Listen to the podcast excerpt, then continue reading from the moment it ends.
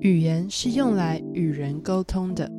如果你听得懂我的 podcast，那么你一定除了自己的母语以外，也听得懂华语，也代表你至少拥有两种语言的沟通能力。除非你两种语言都说的一样好，不然你在说不同语言的时候，感觉应该也会有些不同。今天我们来谈谈表达爱的五种语言。我认为这个不仅仅能用在爱情，也能用在友情与亲情，还有新的环境。那我们就开始吧。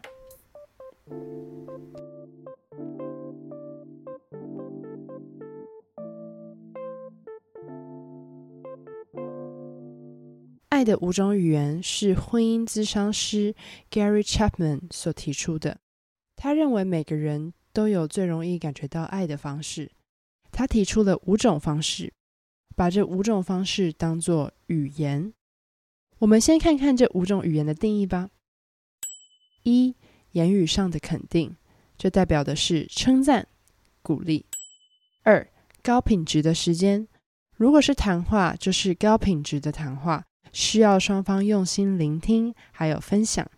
当然，也可以是双方一起做一件事情，来创造美好的回忆。三、接受礼物，就是这个人可以因为收到礼物而感觉到被爱。四、接受服务，对于这个人来说，他认为实际的行动比语言更重要。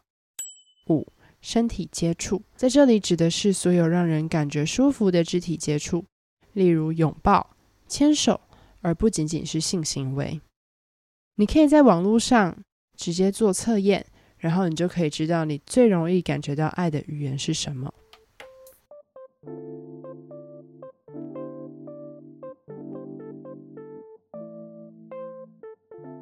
如果你已经做了测验，你不仅仅知道你最能感受到爱的是哪种语言，也能知道你最难感受到爱的语言是哪种语言。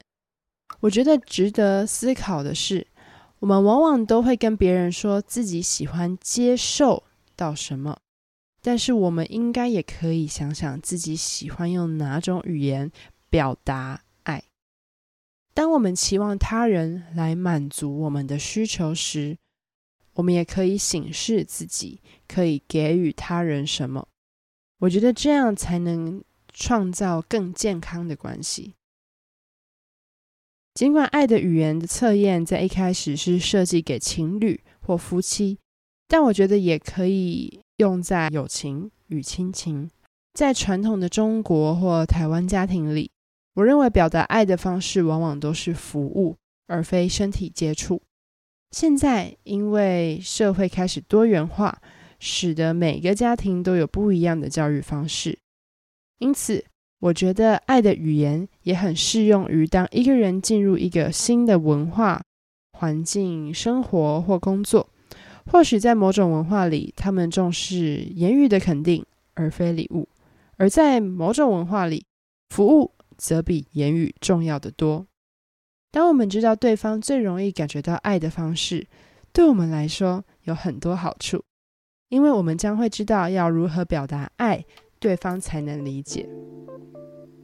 当你想要传达爱的时候，就像说不同的外国语言一样，对你来说，你说的比较流利的语言，不一定是你的伴侣要听得懂的语言。这时候彼此就要沟通、磨合、练习，讨论出最适合双方表达爱的方式。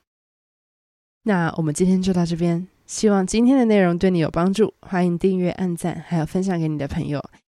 你可以在我的网站里找到自己的逐字稿、重点单词、学习单。欢迎你用语音留言及 email 分享给我你的想法。